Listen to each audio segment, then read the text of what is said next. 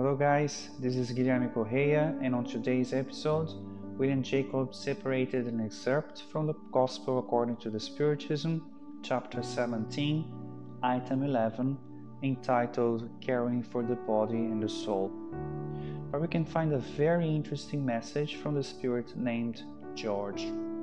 The spirit begins by asking the following. Does moral perfection consists of maceration of the body. For many, contempt of the physical body means elevation of the soul. This at the time of Kardec, and even today. Some do nothing to keep the body healthy, and even in cases of illness, there are those who ignore the warning and recommendations for health to be restored. These people, when asked, go as far as to say that anyone who worries about the health of the body does not have faith in God or in the spirits, or even are afraid of dying. We can observe at the other extreme those who ignore the spiritual side and care exclusively for, this, for the physical body. They spend hours and hours worshipping themselves and never have the time to reflect on their true essence and their own moral transformation. After all, they believe that the death of the body is the end of life, and for that reason, we need to take advantage of the life as fullest. Both behaviors are wrong. However, what does the Spiritism defend? Should we take care of the body or the soul?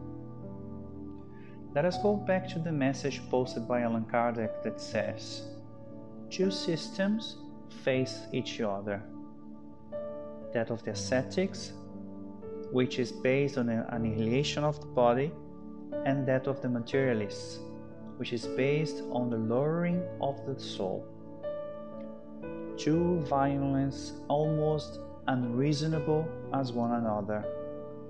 Alongside these two great parties, the numerous tribes of the indifferent, which without conviction and passion are lukewarms in love and economical enjoyment.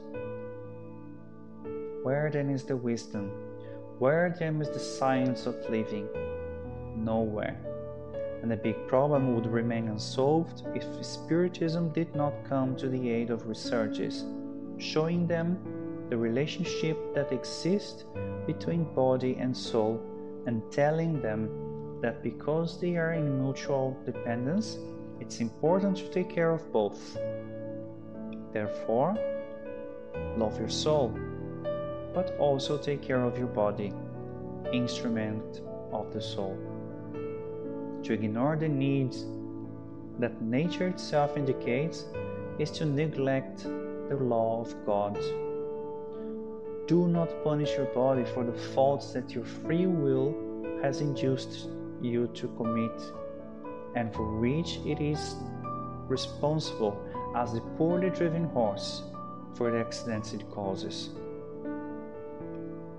Will you be more perfect if by tormenting your body you do not become less selfish, nor less proud or more charitable towards your neighbors? No, because perfection is not in that. It is all in the reform that you pass your, your spirit through. So bend it, submit it, humiliate it, and mortify it. That is the means of making it docile to the will of God and the only way to reach perfection. The message is very clear. We need to find time to take care of the body, a necessary instrument for the manifestation and evolution of the spirit, in the best possible state, but without losing sight of the imperative duty that we have to be better every day. And to the end of this episode, I leave a message from Emmanuel from the book The Traveler, chapter 12 entitled Your Body. remember that your body is a divine harp. Instead of condemning the strings to abandonment and destruction, touch on them with your own effort, the hymn of work and fraternity, understanding and light, which will make you live in harmonious in the symphony of universal love with which eternal beauty exalts incessantly God's infinite wisdom. Much peace, and until the next episode of Coffee and Spiritism.